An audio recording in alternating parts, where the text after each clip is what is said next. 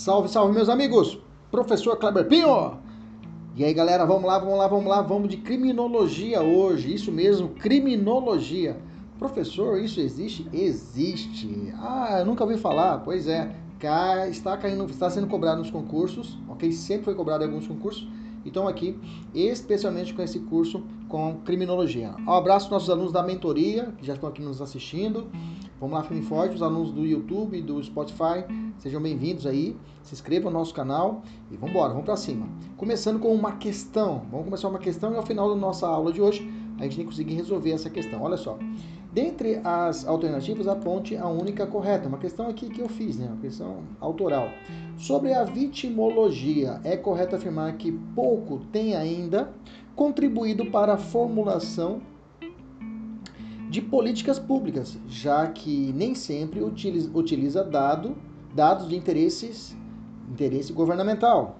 Letra B. Franz von Litzen, Franz von Litzen, de 1851 a 1919, foi um modernizador do direito penal, propondo repensá-lo desde a ótica de uma política criminal que tenha na pena uma ferramenta estatal na luta contra o crime, inclusive com fundamentos científicos da criminologia e da penologia. O movimento correspondente que teve em von Litzen, um de seus mais importantes defensores, denomina-se denomina Escola de Kiel. Letra C. A prevenção primária consiste na atuação do Estado, que, concretizando direitos sociais, tem como objetivo a diminuição dos índices de criminalidade, por exemplo, investimento em educação, saúde, lazer, tudo isso é ato de prevenção primária, cujos resultados são apurados em longo prazo, diferente das medidas paliativas. Letra D. Atua como agente formal de controle social a Polícia Civil. Letra E. O conceito de delito para a criminologia é o mesmo para o direito penal, razão pela qual tais disciplinas se mostram complementares e interdependentes. Professor, o que, que é isso? De você tirou tantas coisas? Realmente eu nunca ouvi falar, nunca consegui matar essa questão. Vamos para a aula e na aula a gente vai tentar matar e ao final a gente vai conseguir matar essas questões. Vamos lá? Introdução. Primeiro de tudo que é muito cobrado, parece uma coisa boba, mas é muito cobrado o conceito de criminologia. Gente, criminologia vem de crime. Ah, professor, se é crime, então vem do direito penal. Então, a criminologia é um ramo de direito penal. Já começou errado. Já começou errado. São duas ciências totalmente distintas. A criminologia do direito penal. Então, qual seria o conceito de criminologia, professor? Gente, isso aqui cai até, até já vi até cair em prova oral. O conceito de criminologia. Criminologia pode ser conceituada como uma ciência empírica, ou seja, é uma ciência humana e social que busca estudar o crime. Anota, amarra o dedo, dedão, aponta, levanta o dedão, isso, crime. Agora o indicador, criminoso, agora o médio, vítima e agora o anelário, controle social. De novo, dedão levanta, crime, indicador, criminoso, médio, vítima, anelário, controle social. Esses são os pilares da criminologia. Ela busca estudar o crime, criminoso, vítima e controle social. Bacana? Vírgula, bem como todas as circunstâncias que envolvam, que envolvem o fenômeno do crime. Mas esses são os pilares: crime, criminoso, vítima, controle social. Vai lá de novo, os quatro dedos. Dedão levanta, crime, indicador, criminoso, médio, vítima e anelário, controle social. Ah, a pessoa sabia que chamava anelário. Ai meu Deus, vamos lá. Então, na, inclusive na definição de Garcia Pablo de Molina, ele fala o seguinte, ó, trata-se de uma, de uma ciência empírica, ciência empírica, e interdisciplinar. Anota isso também, ela é interdisciplinar, ela tem vários traços, não só o direito penal perpassa pela criminologia, ok? Nós temos também situações da medicina legal, se passa também dentro da criminologia, que se ocupa do estudo do crime, da pessoa, do infrator, vítima e do controle social. Veja, de novo, os quatro pilares. Ok? Beleza? Por que, que é uma ciência empírica, professor? Por que é uma ciência empírica? Ela utiliza um método dedutivo. Ela trabalha sobre bases concretas, através de, da análise dos acontecimentos no mundo real, e não meramente abstratos. utilizando-se, portanto, de um método de observação e, de, e da experimentação, ou seja, um método indutivo. Anota isso, indutivo. Diferente do direito. O direito se prende a um método descritivo ligado ao mundo do ser. E, e, a, e, a, e a, a, criminologia é um método não normativo, é um método dever ser, um método dedutivo. Professor, aliás, e não normativo, dever ser, que é o, que é o momento do, do direito penal, o dever ser, método dedutivo. Ah, o método da criminologia é um método indutivo, ok? Indutivo, ok? Professor, não entendi chongas. Vamos de novo. É, o direito penal, por exemplo, a criminologia ela não se prende a estabelecer crime, por exemplo. Ah, subtrair coisa alheia móvel, tipo direito penal. Pronto, já fiz o crime. Furto, o cara cometeu furto. Entendeu?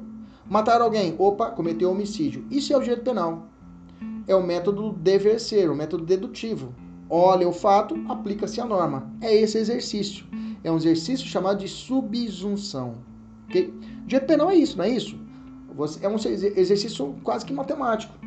Você olha a situação enquadra o fato. Olha a situação enquadra o fato criminoso. Olha a situação enquadra o tipo penal. Olha a situação enquadra o tipo. Esse é o exercício. Já a criminologia, ela, não, ela vai além disso. Ela trabalha, analisa a realidade. Ela trabalha o porquê que essa situação criminosa aconteceu, o porquê que esse delinquente assim cometeu. Ela não fica, se, não fica presa apenas regras. Por isso é um método indutivo. Okay? Diferente, como eu disse, do direito penal, que usa o método descritivo, ligado ao ser. E, e, e, e se prende, esse, aliás, ligado a essa ideia do dever ser. Tem uma crítica a respeito disso, tá? Daí a dificuldade de delimitação de um objetivo válido, já que o delito ou delinquente são produtos normativos e referidos externamente pelo legislador pela seletividade do sistema penal, ou seja, há uma crítica quanto a isso, porque o direito, a criminologia, ela vai analisar quem é o delinquente, não é isso? você, quem é o, quais são os pilares? Criminoso, crime, criminoso, vítima e controle social. Quem é o criminoso? É quem é estabelecido pelo direito penal. Então acaba determinando isso, acaba se prendendo a essa situação de que ela, se, ela acaba seguindo o que o direito penal estabelece. Mas vamos para frente para a gente poder adiantar. Vamos lá. Por que, que é uma ciência interdisciplinar? Ou seja, o objeto de estudo é por demais amplo, é, é por demais amplo, ela necessari necessariamente se vale de outros ramos da ciência, como a psicologia, a sociologia, a antropologia, a medicina legal, todas elas formatam a criminologia.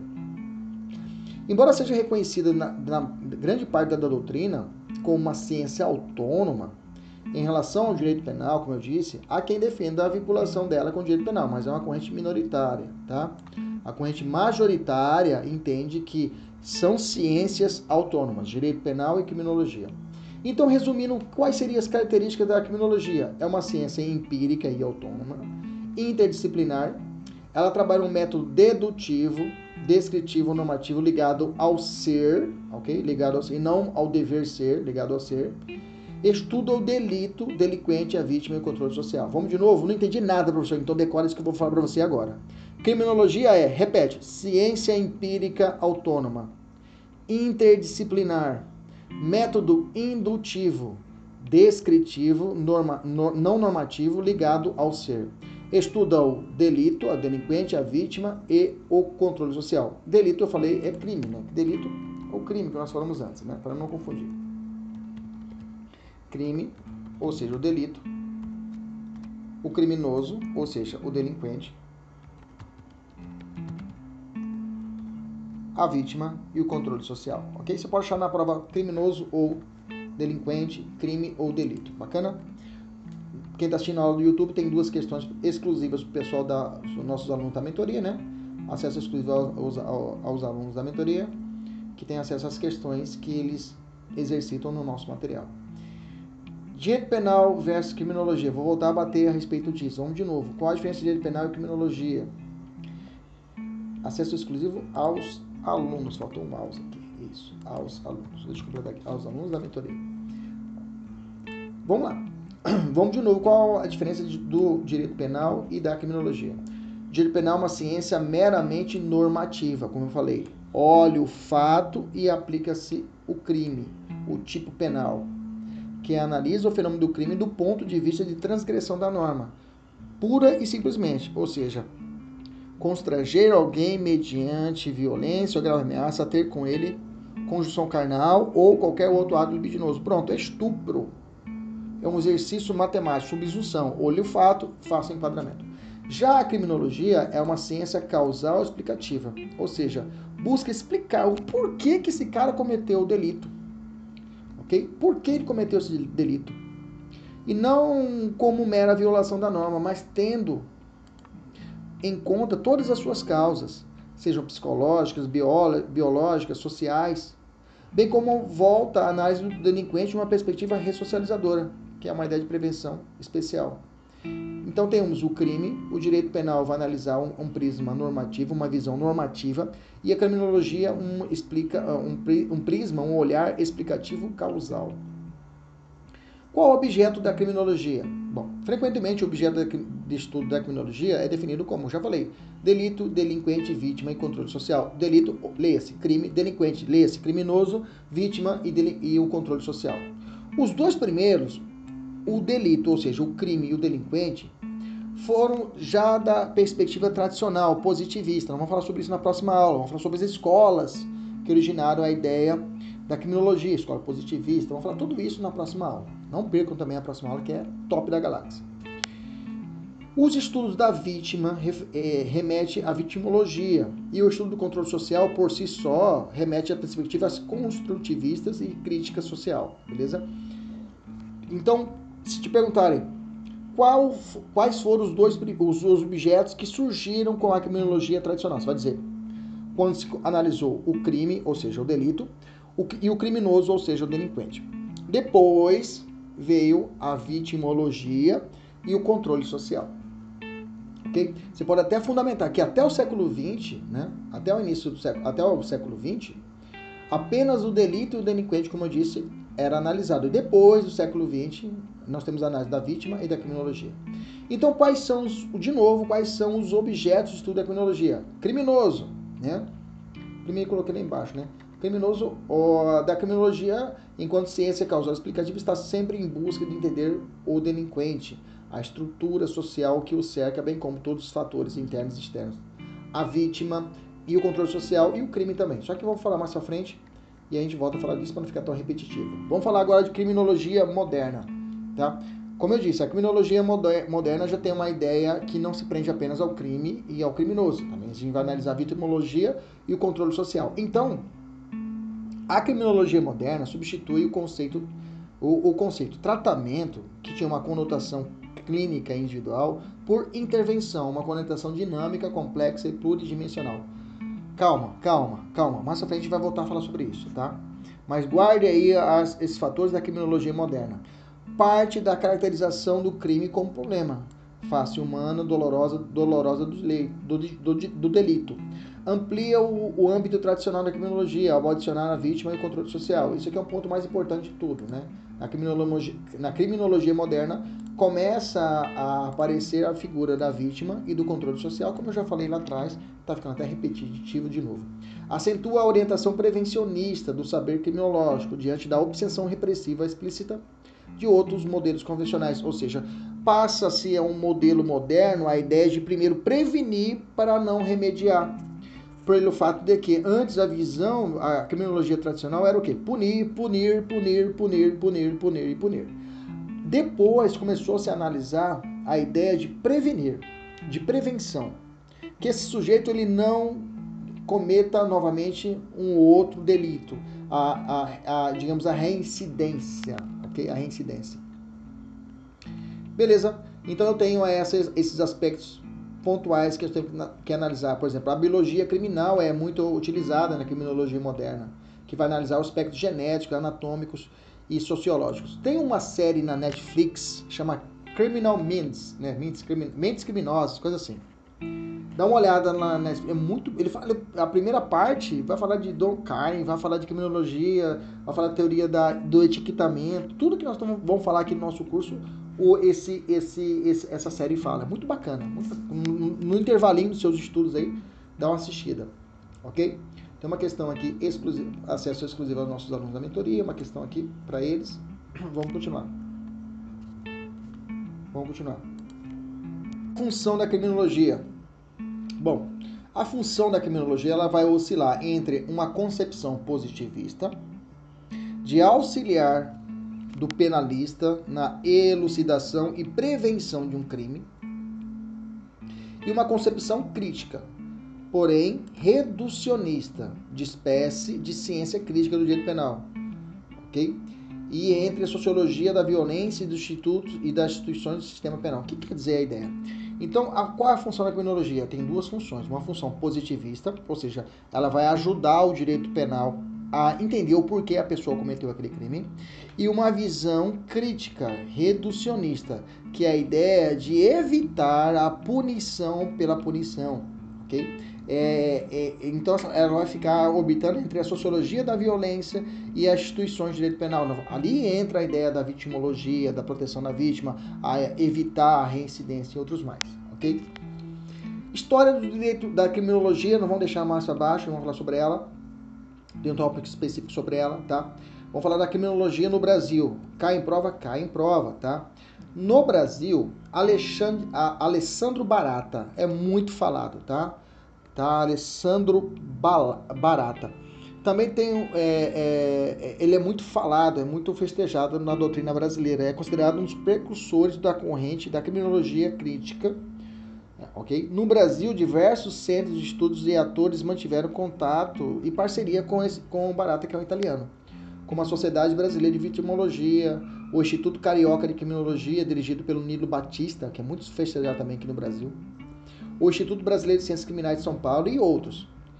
É, o Alessandro, Barata foi professor visitante aqui no Brasil no ano de 95, no curso de pós-graduação em Direito da Universidade Federal de Santa Catarina, em Florianópolis. Então, vão te perguntar: quem influenciou diretamente no direito brasileiro da implantação da criminologia no Brasil? Você vai dizer Alessandro Barata, ok? Alessandro Barata é o cara que realmente é, ele foi trazido para o Brasil. Algumas críticas a respeito disso, que ele, ele trouxe uma aplicação do, a, da, de uma criminologia é, europeia tentando se aplicar à brasileira, né? Que aqui nós temos as suas é, implicações a respeito disso, tá? Mas antes da criminologia de Alessandro Barata, né, que é uma criminologia mais crítica, mais moderna, já existia a aplicação da, das ideias de Lombroso também, mas isso eu vou deixar para aula que vem, tá bom? Sistema penal e controle social. Vamos falar diferenças conceituais, né? Vamos de novo. É importante que o candidato saiba diferenciar política criminal, direito penal, polícia penitenciária e criminologia. Direito penal nós já falamos, né? Que é a ideia da norma, né? É a ideia da subsunção, do, do mundo do dever ser, né? A preocupação com o crime, a aplicação do fato à norma. Criminologia nós já falamos, vai estudar o crime, o criminoso, a vítima e o controle social. É uma ciência empírica, interdisciplinar, método é, é, é o método do ser, né? Ela se prende à ideia do ser e não do dever ser ok? A política criminal é importante nós estudamos. O que é a política criminal? A política criminal define estratégias para o controle social. Assim, por exemplo, a política criminal estuda como diminuir os índices de furtos cometidos em determinada região. Então, a política criminal vai abranger todas essas ideias, não só de diminuir a criminalidade em um local, mas, por exemplo, às vezes transferir a punição penal para uma outra situação. É, por política criminal, a ideia, por exemplo, de implantação de polícias, é, unidades pacificadoras, a ideia de guarda comunitária. Então, a política criminal ela vai analisar todo esse contexto, os índices de crime, para que haja essa contenção pelo Estado. Polícia penitenciária define estratégias que cumprem o quê? É, é, buscam compreender a crise da polícia, da política criminal brasileira, política penitenciária, tá? O que é o controle social, professor? O que você entende por controle? Por que eu tenho que controlar a sociedade? Eu pergunto para você: a igreja controla a sociedade? A família controla a sociedade? É um, é um instrumento de controle da sociedade? É ou não é? A escola é um instrumento de controle informal ou formal? Pensa comigo. Se o cara é um assassino, cumpre pena, sai do, do, do presídio, cumpre o seu, seu dever, sua, sua pena com o Estado e ele ingressa em uma igreja de cunho cristã, ok? E lá tem os princípios estabelecidos por Cristo, não matarás. E ele segue esses princípios, ele converte-se. Nesse caso, a igreja civil uma, como uma forma de controle desse sujeito, não só dele, de qualquer pessoa. Uma pessoa cristã que prega os preceitos de Cristo vai dizer que não pode matar, como também todas as maioria das, das, das religiões modernas, né, que pregam que é, a, a, a, o respeito ao outro, né. Então, nesse caso, ela serve como instrumento de controle social. A pessoa vai aprender desde criança que não pode matar, não pode roubar, não pode furtar. É um instrumento, sim ou não? Sim. A escola é? Sim. Ok? Mas esses instrumentos são formais ou informais? Aí eu tenho uma classificação que cai em prova. Tá? Existe o controle formal, que são os órgãos de Estado. Esses são criados, estabelecidos, constituídos para a função de controlar e reprimir o crime. Quem são? Cuidado, tá? Tem até essa, essa classificação de primeira, segunda, terceira seleção de órgãos do Estado que realizam o controle formal. Primeira seleção, polícia. Segunda seleção, Ministério Público. Terceira seleção, Judiciário. Ok? Polícia, MP e Judiciário. Só você seguir a sequência que acontece. A polícia prende, o promotor denuncia e o juiz condena. Pronto, é a sequência que você tem que decorar. Ok? É um controle formal.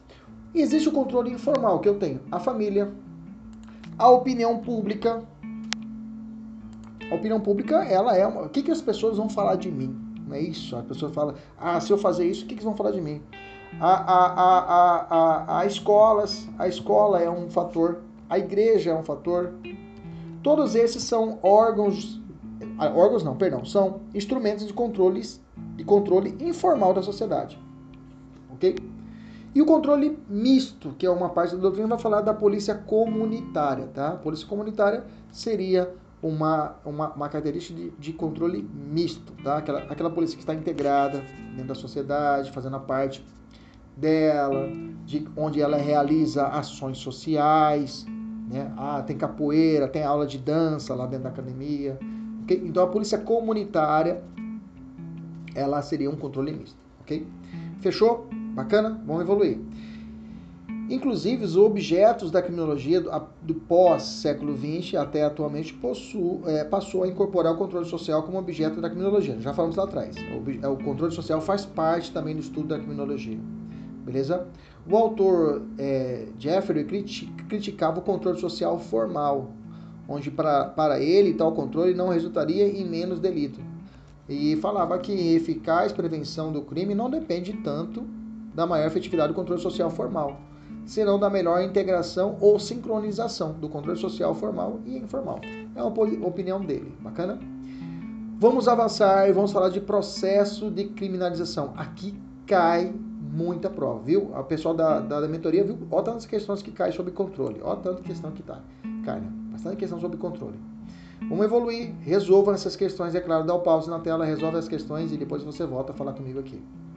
Processo de criminalização. O processo de criminalização eu tenho criminalização primária, secundária e terciária. Já adianta, você não pode confundir com vitimização primária, secundária e terciária. Aqui é criminalização, ok? Processo de criminalização primária, processo de criminalização secundária e processo de criminalização terciária. Como é que se dá o processo de criminalização? Como eu vou considerar que uma coisa vai ser crime? O processo de criminalização primária é o exercício estatal de tipificar as condutas. É quando o nosso legislativo federal, e tem que ser federal, que crime só é feito pelo, pelo, pelo governo, ah, pelo, pelo, pela legislação federal, né? não há como criar crimes no âmbito estadual e municipal no Brasil. E é o exercício então de tipificar crimes. Então, quando o legislativo federal ele estabelece um crime, estabelece uma tipificação, ele está realizando uma criminalização primária, ou seja, legislativo. Ali é um trabalho anterior e abstrato. É anterior e abstrato, porque ele vai trabalhar a norma em si, a norma geral e abstrata, né? Porque toda lei, toda lei, toda lei, toda lei, ela tem que ser gay, né? Já falei isso em sala de aula, tem que ser gay. Gay que eu falo, ela tem que ser, uma lei tem que ser geral, abstrata, impessoal e imperativa. Essas são as, as, as características de uma lei imperativa. Se ela tiver essas características, ela é uma lei geral, abstrata, impessoal e imperativa. Ok? Beleza? Criminalização secundária, agora já existe o crime, ok? E agora eu tenho que fazer o enquadramento. Então, nesse caso aqui, eu tenho a ação posterior de enquadramento do crime que foi criado. Aqui a ação é punitiva, exercida sobre pessoas determinadas que a lei estabeleceu que devem receber a punição. Aqui são instituições do Estado. Aqui a criminalização, criminalização, criminalização secundária ela é posterior, ela é concreta. Eu tenho que analisar o caso concreto e realizar a, o enquadramento. Ok? Bom, aqui entra uma crítica a respeito disso de um cara chamado Eugênio Raul Zaffaroni, tá? Esse cara é muito celebrado, é muito festejado, inclusive aqui no Brasil, o Zaffaroni. Tá? Ele é muito cobrado nas provas de concurso público, porque ele tem uma visão garantista, ou seja, protetiva. Nesse temos que estudar, independente da área que você está estudando para a prova, tem que saber Zaffaroni, ok? Então, para Zaffaroni, a criminalização secundária possui duas características para ele. Ela vai ser seletiva e vulnerabilidade. Ela tem essas duas características, ser seletiva e vulnerável. Por quê, professor? Por que, ela é seletiva e vulnerável? Ele entende que o poder punitivo que é exercido sobre pessoas previamente escolhidas em face das suas fraquezas. Há exemplo de pessoas em situação de ruas, pessoas negras, usuários de drogas, ok? Então, nesse caso, eu tenho que que o Zaffaroni ele tem esse posicionamento que a criminalização secundária ela vai recair que vai ser selecionado aquelas pessoas vulneráveis, pessoas negras e outros mais, ok? Então, só para poder fechar, a secundária ela é posterior, ela é concreta e ela é realizada pelo judiciário quando o juiz vai fazer a punição, quando o juiz estabelece a sentença. E a última criminalização é a terciária. A terciária, ela reflete o seguinte: é o rótulo de criminoso. É atribuído àquelas pessoas que vimos na criminalização secundária. Uma pessoa que não que passou pelo cárcere, por exemplo, dificilmente vai conseguir voltar a ter uma vida normal considerando os graves efeitos deletérios advindos de uma prisão, ainda que preventiva. A esse rótulo nós chamamos de criminalização terciária. vamos aprender a aula, aula que vem na chamada teoria do etiquetamento. Tá? Teoria do etiquetamento, que tem muito a ver com a seletividade e vulnerabilidade dita por Zaffaroni. Mas a terciária é isso. Eu tenho, vamos fazer a sequência lógica? Primária, legislador faz a lei. Secundária, o juiz, o cara cometeu o crime, o juiz imputa a ele a pena. E terciária, quando o cara cumpriu a pena, ele vai sair para rua, ele vai ter uma vida normal? O cara vai ser tratado normalmente? Dificilmente, ele vai ser rotulado. Dificilmente, mas normalmente o índice de reincidência no Brasil ainda é alto, né? Ainda é alto. OK? Então, nesse caso, a pessoa que ela sofre uma punição penal, normalmente ela vai sofrer uma terceira criminalização, que é quando ela está fora do sistema prisional, tentando se tentando inserir no mercado e não vai conseguir ser a pessoa. Ah, ele é estuprador, vai trabalhar aqui na minha escola. Jamais. Ah, ele cumpriu pena por estuprador. Exemplo claro da criminalização terciária, exemplo claro. Eu tenho certeza que você vai lembrar do Bruno, porra. Aqui no Mato Grosso, né, quem está assistindo essa aula, de outro local do, do Brasil. Inclusive, tem, tem alguns alunos que estavam que tá estudando na Venezuela essa aula. Um abraço pessoal da Venezuela aí, tá assistindo, fazendo concurso público aqui no Brasil. O estrangeiro pode fazer concurso público no Brasil, você sabe disso, né? Artigo 37 da, 37 da Constituição permite. Então, a, é, temos o goleiro Bruno. O Bruno, ele tentou, houve uma, uma entabulação dele ser, jogar no, no, no, no time local nosso aqui, que é o Operário de Várzea Grande. Cara, foi uma série de protestos, Paraná, né? imputando ao cara uma criminalização terciária. Não estou falando que ele é inocente, não estou falando que ele é culpado. Estou estudando análise. Aprenda uma coisa. Aprenda uma coisa. Você é um estudante agora. Você é um concurseiro nato. Você é um estudante de concurso. Nunca, fe nunca feche o campo para discussão. Você tem que aprender a discutir de forma inteligente. Discutir sempre, voltado para concurso. Porque a partir do momento que eu falo, ah, tudo vagabundo, pronto. Ah, o cara cumpriu pena, nunca mais. Eu tenho que trazer o debate, e esse debate para a criminologia é interessante. Ah, ele merece uma nova oportunidade ou não merece? Se ele merece ou não merece, se ele é culpado ou inocente, é necessário levantar-se a política, é necessário a discussão disso. Ok? É necessário. Ah, eu acho que todo mundo devia morrer na cadeia. Por quê? Vamos discutir. Ah, você é de esquerda. Não, não é isso. É discutir, levantar o debate. Entendeu? Isso faz pessoas inteligentes. Bacana. Dado esse alerta, vamos então avançarmos. Falamos da primária, secundária e terciária, questões para nossos alunos. Lembrando de um. Deixa eu falar um pouquinho, vou, vou, vou bater pesado aqui. Que existe uma corrente chamada direito penal subterrâneo. O que é o direito penal subterrâneo? Você vai ouvir falar essa, esse nome.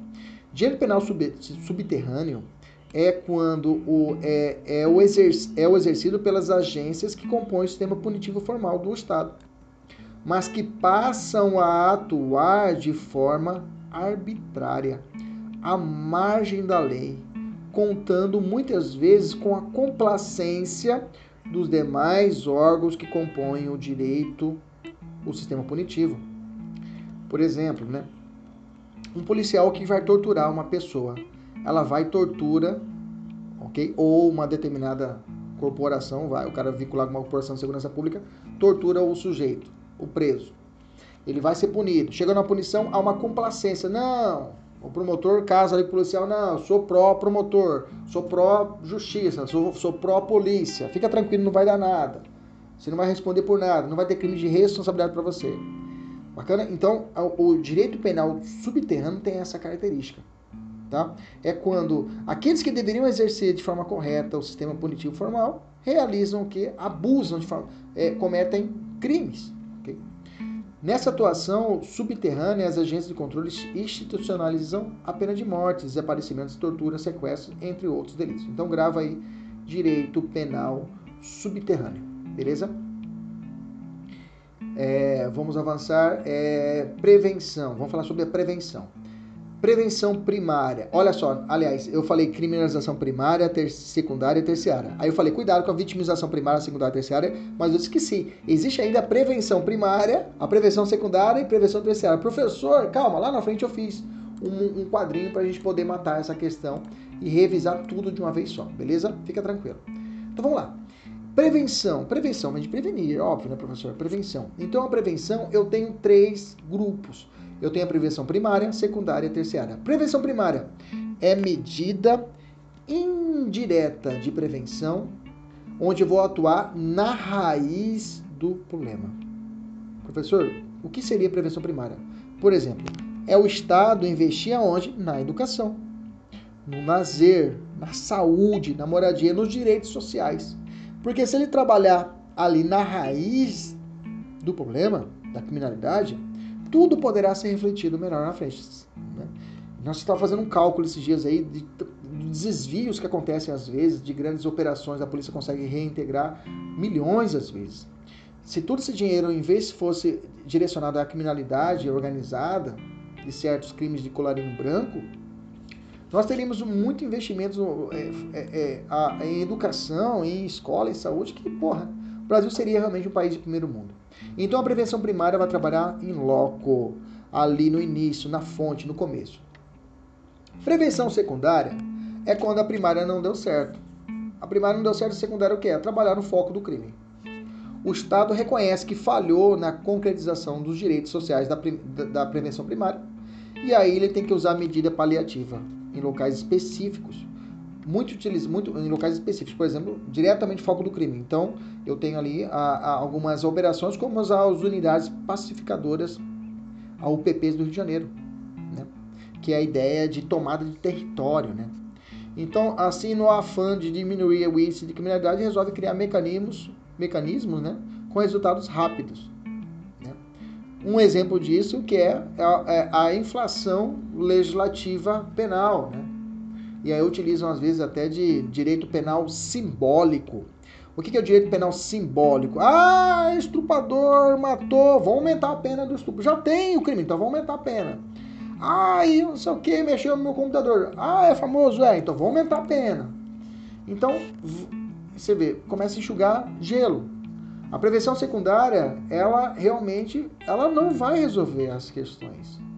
Ela não vai resolver as questões do crime. Veja como a, a discussão é interessante na criminologia, que você entende, você não é um simples repetidor. E a prova cobra isso. Ela cobra de você esse posicionamento técnico, tá? É claro, sem ficar levantando bandeira de partido, coisa que não existe. Sim, sempre uma visão técnica. E por fim, a prevenção terciária, tá? A prevenção terciária vai pensar o quê? Na ressocialização, na reintegração, na reinserção social daquele delinquente. Prevenção primária, foco, raiz do problema. Prevenção secundária, atuar diretamente no foco do crime, no local, com uma unidade pacificadora, ou, ou se for o caso, aumentando as penas. E a prevenção terciária é evitar o que trabalhar para que o cara não cometa novos crimes. Finalidade preventiva da pena, é, é a finalidade preventiva do, da pena, né? esse penal ficou demais. Aqui é direito penal, tá? Eu tenho ali uma finalidade da pena, aqui praticamente é uma teoria de direito penal, tá? Direito penal, teoria preventiva da pena. A gente estuda a teoria preventiva. Qual a finalidade da pena? A gente estuda essa finalidade preventiva da pena, a gente estuda isso lá em direito penal na parte de penas, mas vamos estudar aqui agora. Vamos de novo. Qual é a finalidade da pena? Para que serve uma pena, meus amigos? Para que serve uma pena? Lembra, né? O Estado tem, tem a chamada sanção penal, que é dividida em duas espécies. Eu posso ter uma pena ou uma medida de segurança. Mas qual é a finalidade da pena? É retribuir o mal pelo mal?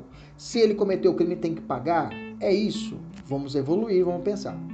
Eu tenho teorias que tratam disso. Eu tenho uma teoria absoluta, eu tenho uma teoria relativa, tá? E eu tenho uma teoria mista. Teoria absoluta. Para essa teoria, pune-se o criminoso simplesmente pelo cometimento da transgressão. Ah, pessoal, gostei dessa. É essa que eu gosto. É o mal pelo mal, tá? Não há nenhuma finalidade educacional de reinserção. É só cumprir a pena. É isso, professor. Não dá certo, né, gente? A teoria absoluta hoje não dá, pelo fato de que esse cara vai, vai, ele vai voltar. Nós vamos entender que a, a, ideia do cumprimento da pena, isso, isso a gente evita de discutir. Não, esse cara tá preso lá, tem que morrer tudo lá dentro. Mas uns vão sobreviver e vão sair, vai voltar. E vão voltar piores do que entraram. Então, a, o cumprimento da pena, a finalidade da pena tem que ser discutida.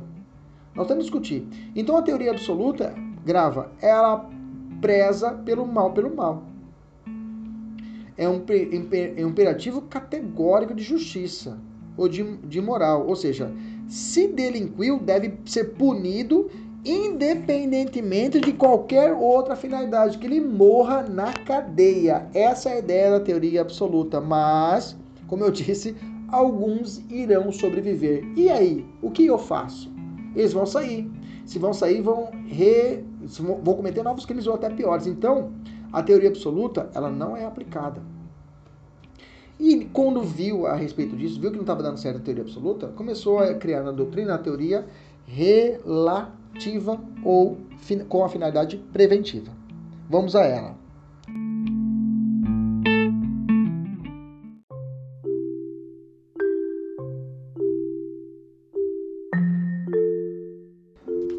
A teoria relativa e que tem a sua finalidade preventiva, pune o agente, mas não para castigá-lo, mas para prevenir a prática de novos crimes. Ok? Essa prevenção, fique atento, tá? Fique atento que essa classificação ela é assim. A prevenção nesses casos, elas podem uma prevenção pode ser uma prevenção geral ou uma prevenção especial. A prevenção geral pode ser negativa ou positiva.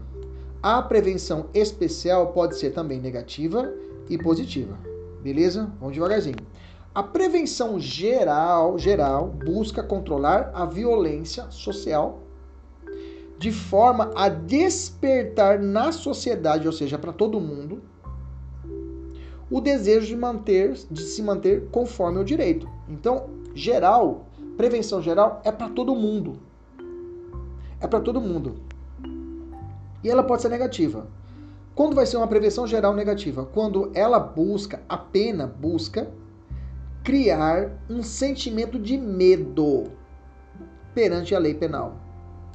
Então vamos lá. A prevenção geral negativa diz o seguinte: olha, se você cometeu um crime, você vai sofrer uma sanção penal. Você vai sofrer uma sanção penal. Essa é a ideia da prevenção geral negativa. Para todo mundo. Todo mundo.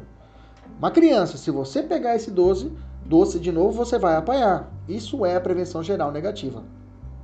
A prevenção geral positiva é quando simplesmente se busca reafirmar a vigência da lei penal. Ela se busca que positivamente quando ah, olha, olha, estou determinando essa, essa lei para que todo mundo seja punido. Então, a positiva é a ideia daquela do, do, do legislador que coloca a lei para todo mundo, fala, olha, essa lei aqui nós estamos fazendo serviço, tá? É reafirmar que a lei penal ela manda, ok? A negativa, como eu disse, ela vai criar um sentimento de medo e a positiva é quando é a ideia de que o Estado está fazendo o seu papel, ok? A prevenção especial diferente da geral, especial pensa na pessoa. Ela é direcionada ao infrator, de forma que esse cara não pratique novos crimes, para que ele não, não, não cometa a reincidência.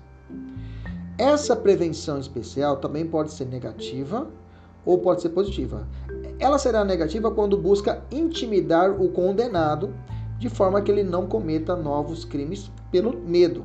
Lembra lá da geral? Na, na prevenção geral negativa é mesmo é ideia, só que é para todo mundo. Na especial negativa é para o preso. É para, eu chamo ele e falo, ó, se você cometer um é direcionada para ele, individualmente. Então a pena quando o juiz dá é para aquele preso, determinadamente para ele, ele vai saber que a pena é para que ele fica, para que não cometa novos crimes. Já a prevenção especial positiva é quando a preocupação está voltada à ressocialização do condenado Infelizmente não há uma preocupação com isso na prática, né? Mas essa é a prevenção que é buscada, né? É a prevenção especial positiva, para que o cara realmente seja ressocializado, ok? Que ele seja ressocializado, beleza? Tranquilo? Fechamos essa parte. Não vai esquecer. Vamos de novo para poder fechar. Vamos lá. Então a finalidade preventiva, prevenção geral para todo mundo Despertar na sociedade o desejo de cumprir a lei penal. Negativa é quando é para todos, para criar um temor geral para todo mundo a respeito da lei penal. Geral positiva é quando o Estado reflete que uma função, ele reafirma a vigência da lei penal, ele reafirma que ele está atuando. Prevenção específica, eu chamo o sujeito e falo, ó, você vai ser condenado e fique esperto, não cometa, não cometa novos crimes, ok? Por causa da pena, tá? Intimido ele por causa da pena para que ele não cometa novos crimes. A positiva não, a positiva pensa o depois. Esse cara ser ressocializado à comunidade, ok? Teoria mista vai buscar os dois lados, né? É, é, a, na verdade, como eu falei para você, a prevenção especial é que busca, mas na verdade o que o nosso Código Penal adotou é a mista, tá no artigo 59. Tá no 59, lá no finalzinho ele fala: é, que é, entende-se que busca não só a, prevenção, a repreensão, como também a prevenção. Então eu tenho a característica absoluta de reprimir e também a característica relativa de prevenir, reprimir e repressão, prevenir e reprimir, ok? Beleza? Tanto a relação sociedade quanto o próprio infrator. Então eu tenho uma prevenção geral e especial aqui no Código Penal, no artigo 59, tá? Bacana. Beleza. Lembra do Franz von Liszt, que estava lá na questão inicial? Lembra desse cara? Olha só.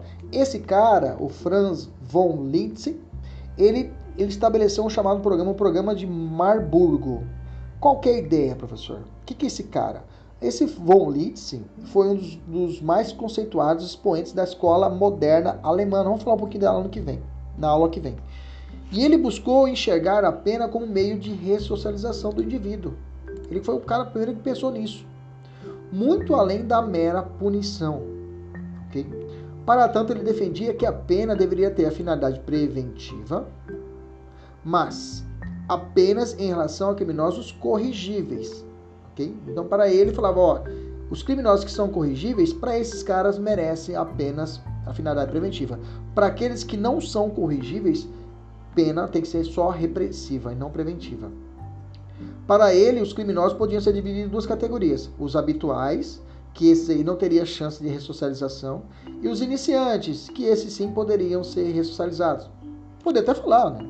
O nosso STJ recentemente estabeleceu que um, um HC coletivo da Defensoria Estadual de São Paulo e o habeas corpus foi aceito pelo STJ, determinando a soltura de vários presos que tenham cometido o crime de tráfico privilegiado de drogas inclusive não é nem hediondo.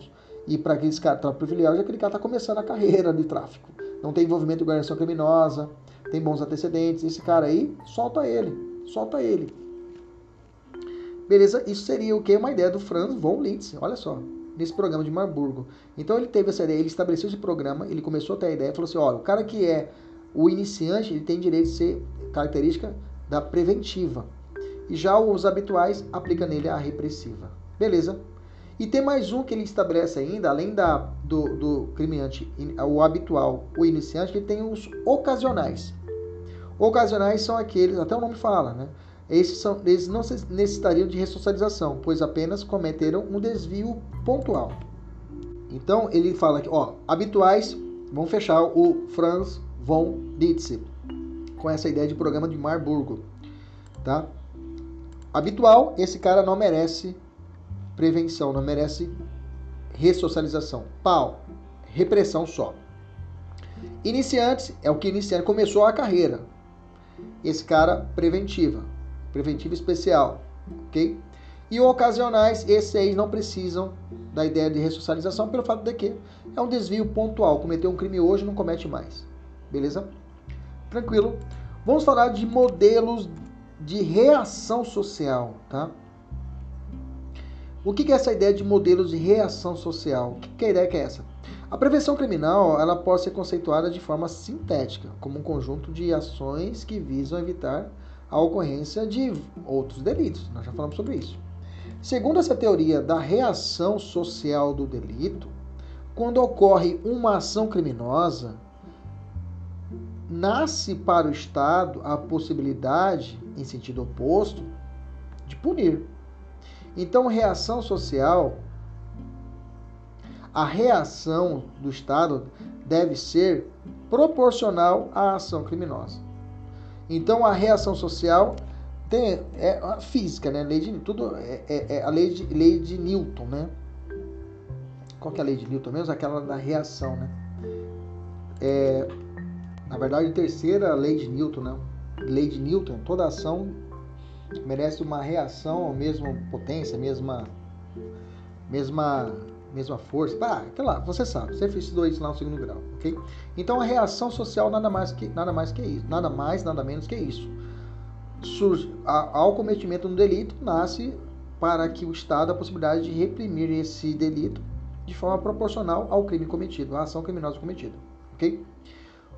Então, como processo de evolução do estudo sobre as formas de reação, no enfrentamento do crime, existem três modelos que pretendem descrever os métodos mais eficazes para prevenir o crime, denominados de modelos de reação ao crime. Então, eu tenho três modelos. Eu tenho o modelo dissuasório, modelo ressocializador e modelo restaurador. O modelo dissuasório, ou direito penal clássico, a repressão se dá por meio da punição ao agente criminoso, mostrando a todos que o crime não compensa e gera o castigo. Aplica-se a pena somente aos imputáveis e semi-imputáveis, pois aos inimputáveis se dispensa o tratamento a eles médico, ok? Esse é o modelo clássico, ok? Modelo ressocializador intervém na vida da pessoa do infrator, não apenas aplicando uma punição, não apenas aplicando a punição, mas também lhe possibilitando a reinserção social. Aqui a participação da sociedade é relevante para a ressocialização do infrator, prevenindo a ocorrência de estigmas. E por fim, o modelo restaurador de reação social, ou seja, o integrador. Recebe também o nome de justiça restaurativa. Aqui procura reestabelecer da, da melhor maneira possível o status quo antes, visando a reeducação do infrator, a assistência à vítima, o controle e o controle social afetado pelo crime. gera uma resta sua restauração mediante a reparação do dano causado. O modelo restaurador, então, não se prende apenas à ressocialização do cara, e sim tentar voltar ao que era antes. Tenta a reeducação do infrator, tenta a assistência à vítima e o controle social que foi afetado. Então, gerando uma, toda uma, uma reestruturação mediante a reparação do dano do criminoso, por exemplo, reparando o dano.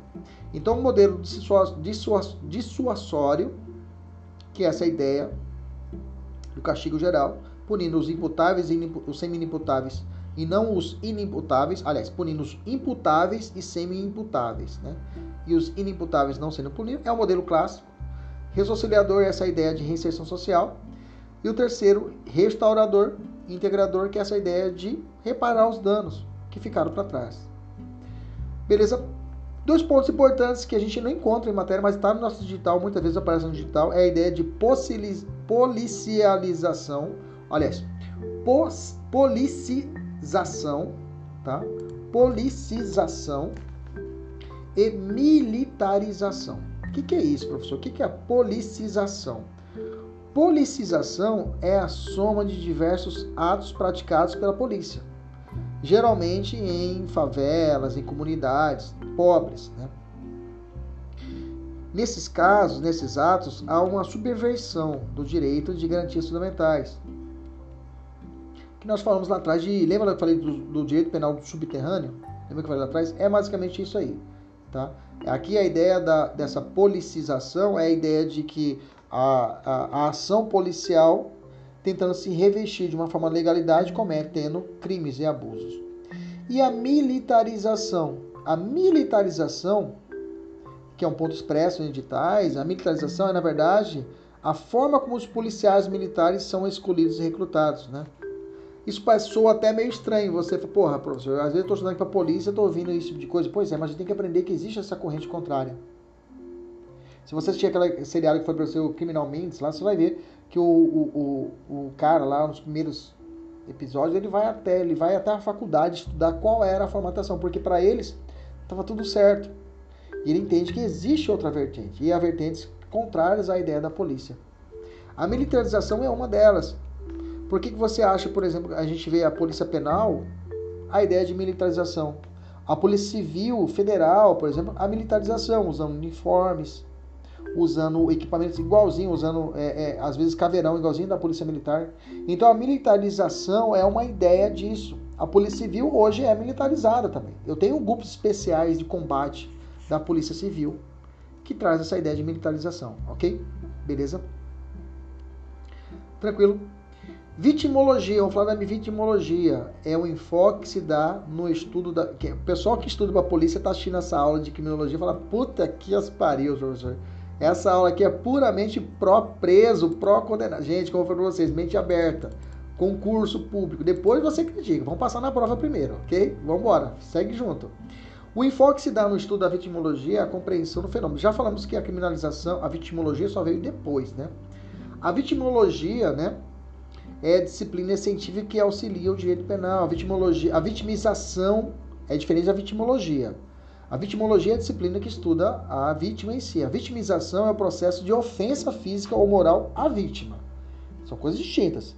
Vitimologia é uma ciência, disciplina científica. Vitimização é o processo de ofensa física moral à vítima. A vitimologia ela foi desenvolvida no começo de 1945. Eu já vi prova falar no começo da Primeira Guerra. Não, no começo de 45 é depois da Segunda Guerra, tá?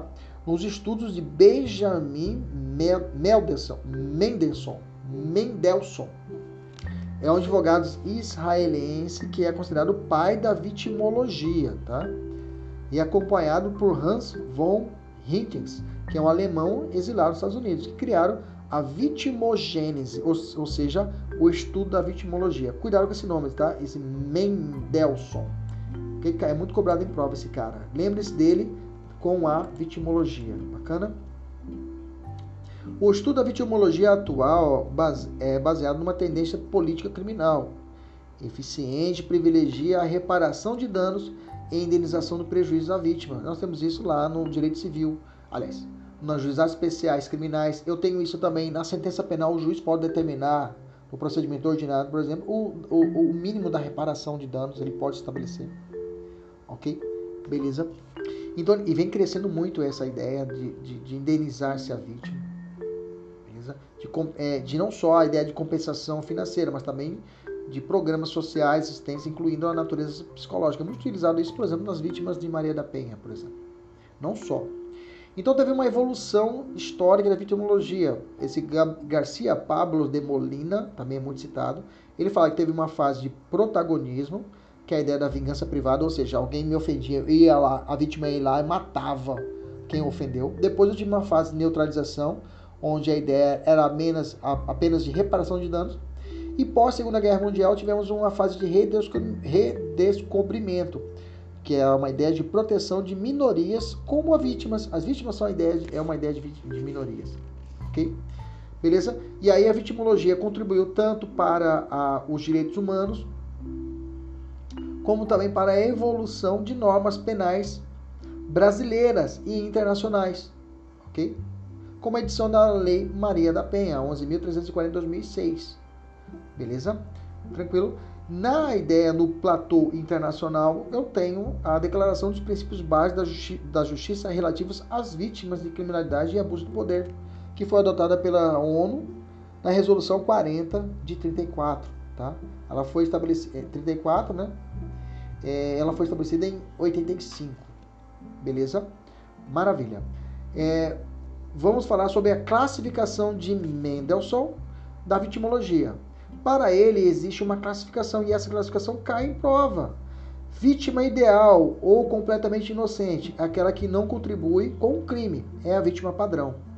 Vítima por ignorância ou culpabilidade menor é aquela que contribui sem dolo.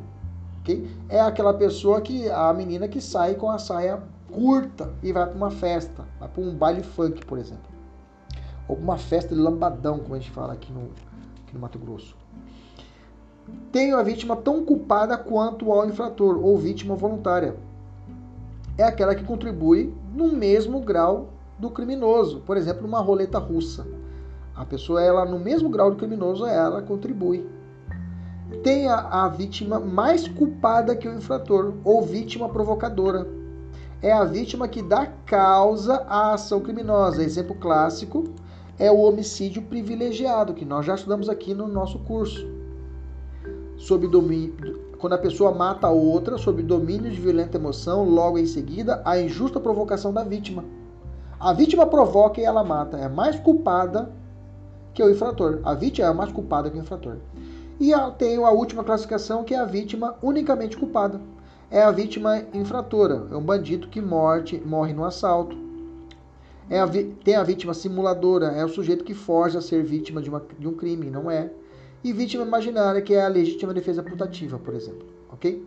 Vítima ideal, vítima por ignorância, tão culpada quanto, mais culpada e unicamente culpada, beleza?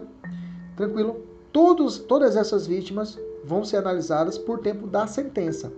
Quando o juiz, na primeira fase, lá na análise do artigo 59, ele vai analisar essa, essas circunstâncias que podem diminuir a pena até o limite mínimo ou aumentar a pena até o limite máximo, ou seja, não posso ultrapassar o limite máximo na primeira fase, nem diminuir a quem. Ok? Ela influencia na fixação da pena. O que se entende pela síndrome de Estocolmo? Rapidinho, eu tenho várias síndromes, viu gente? Eu tenho síndrome de Estocolmo, eu tenho síndrome de Lima, mas de Estocolmo é o que nos interessa aqui. A Estocolmo é quando é, existe um desenvolvimento de laços afetivos entre a vítima e o, e o criminoso, tá? Há um laço de, entre a vítima e os seus, os seus é, algozes, o criminoso em si, o raptor. Okay? Essa síndrome foi criada, é, é, é, é foi estabelecida inclusive em Estocolmo, né? Nesse caso, um caso vem de, de, desse nome de Estocolmo, que foi um assalto que foi realizado na Suécia em 73, onde gerou o, o, os reféns, o refém geraram uma certa empatia com os sequestradores. Em 1973, lá na, na cidade de Estocolmo, na Suécia. ok? E aí gerou-se o nome dessa, dessa síndrome. Bacana? Então eu tenho aqui um resuminho das vítimas. A vítima ideal, por ignorância, tão culpada quanto, mais culpada, Unicamente culpada, vítima infratora, vítima simuladora e vítima imaginária. Bacana. Evoluindo, processo de vitimização. Estamos chegando ao final da nossa aula já. Processo de vitimização primária. Quando é, acontece a vitimização primária? De cabeça. Primária é quando a pessoa sofre a violência, sofre o crime em si. Ela é, ela vai ser vítima de um crime. A primária é isso, quando a pessoa sofre, ela é vítima do crime. A vitimização secundária, também chamada de sobre, sobrevitimização, é quando as instâncias formais de controle, primeira seleção, polícia, segunda seleção, Ministério Público, terceira seleção, o Judiciário, elas viram as costas para a vítima. Ela sofre disso, ela vai até o, a, o instrumento, para esses instrumentos de controles e eles não realizam o que deveriam realizar de forma correta as suas funções. E vitimização terciária é quando ocorre, digamos assim, a violência do, da sociedade contra aquela pessoa. É, por exemplo, é, a pessoa é malhada na internet por ter cometido, por ter sido vítima daquela situação criminosa. Lembra aquela situação que houve um estupro coletivo, né? uma, olha, uma causa de aumento de pena de um estupro coletivo lá no Rio de Janeiro. Lembra aquela situação? E aí foi gerada. Aí começaram a falar: ah, é, mas ela, ela era garota de programa, ela merecia isso. Ela começou a ser malhada, aquela vítima, pela sociedade. Isso seria uma vitimização terciária. Beleza? Tranquilo? Maravilha. O que se entende por perigosidade vitimal é o nome que se dá ao estado em que a vítima se coloca de forma a estipular sua vitimização, de forma direta ou indireta. O que se entende por cifras negras, isso aqui é importante, tá? Cifras, cifras negras é, por exemplo, quando acontece crimes, determinados crimes, e as pessoas não levam essa notícia do cometimento do crime às autoridades oficiais. E aí acontece o que? Que essas, essas estatísticas oficiais não ficam completas porque são chamadas cifras negras. ok? Então, cifra negra é quando ocorre um crime, a pessoa é vítima secundária ou terciária, notadamente secundária e terciária, e acaba que essa situação não são levadas à autoridade competente, ocasião que acontece chamadas cifras negras, ok? Processo de vitimização também é seletivo? Sim, tá? Dada a seletividade do direito penal, quem vai cometer o crime, o direito penal tem essa característica dessa seletivização somente dos bens jurídicos a serem protegidos, o processo de vitimização também é seletivo, na medida em que os próprios mecanismos de persecução penal e judiciais negam a atenção às vítimas pertencentes às classes pobres e marginalizadas. A esse fenômeno se dá o nome de vitimização secundária, que nós já falamos lá atrás. Então deixa eu fechar, fazer uma tabelinha rápida aqui. Vamos, deixa eu descer aqui para a pessoa que está assistindo, ver essa tabelinha rápida aqui para ficar bacana. Olha lá. Então tem criminalização primária, vamos fechar? É quando o exercício estatal tipifica os crimes. É um momento legislativo, anterior e abstrato.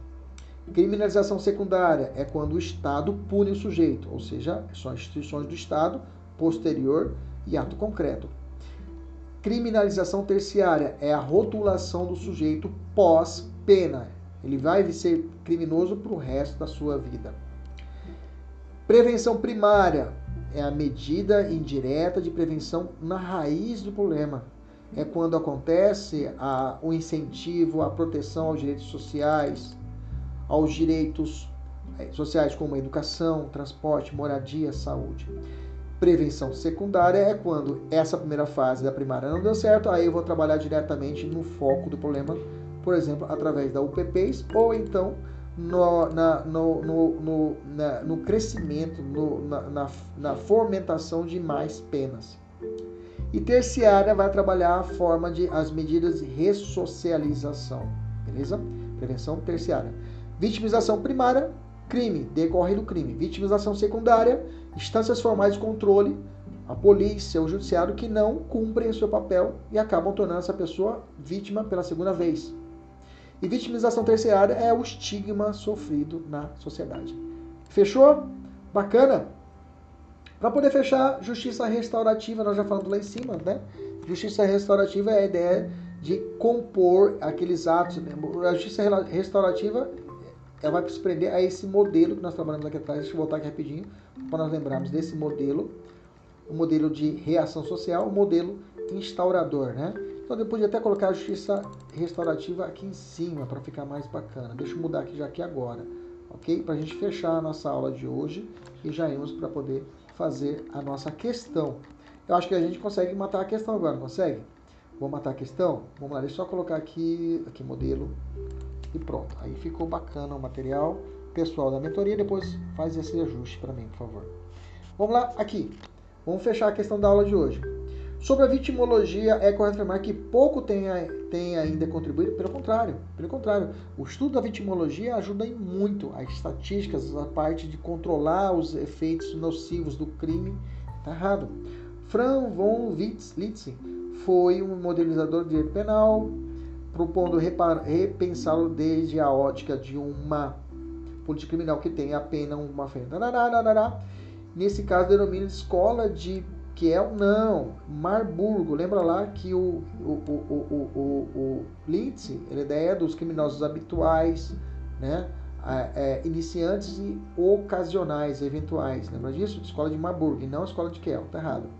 Letra C. Prevenção primária consiste na atuação do Estado, que concretizando direitos sociais. Opa, tem o objetivo de diminuir o índice de criminalidade. Beleza. Por exemplo, investimento em educação. Fechou, tá certo. Letra D. Atua como agente informal na prova, na questão eu falei formal, né? Na verdade, né, tava lá informal, não é informal, é sim formal. Polícia é controle formal e não informal, beleza? Tá errado. Letra E, o conceito de delito para a criminologia é o mesmo para o direito penal. Claro que não, já estudamos a respeito disso, que são totalmente distintos. Alunos da mentoria têm agora a missão de resolver as questões de nível hard, easy e é, médio. Um abraço, até a próxima, se Deus quiser e Ele sempre quer. Tchau, tchau.